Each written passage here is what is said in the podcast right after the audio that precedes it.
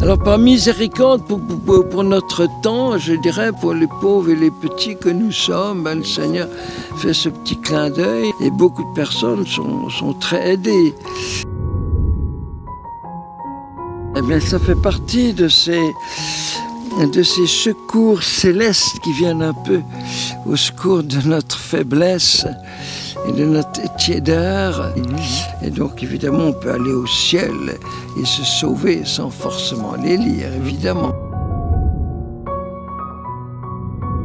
Et c'est sûr que, que ça rend l'évangile beaucoup plus vivant, ça fait rentrer au-dedans de l'évangile. Et donc c'est comme une actualisation pour nous du très saint évangile de Jésus. Ici, aux, retraites de, de Pâques et de Noël, je leur lis des, des extraits de ces récits de Noël et de Pâques. euh, voilà. D'après les visions de Marie Valtorta. c'est Oui, c'est ça, oui.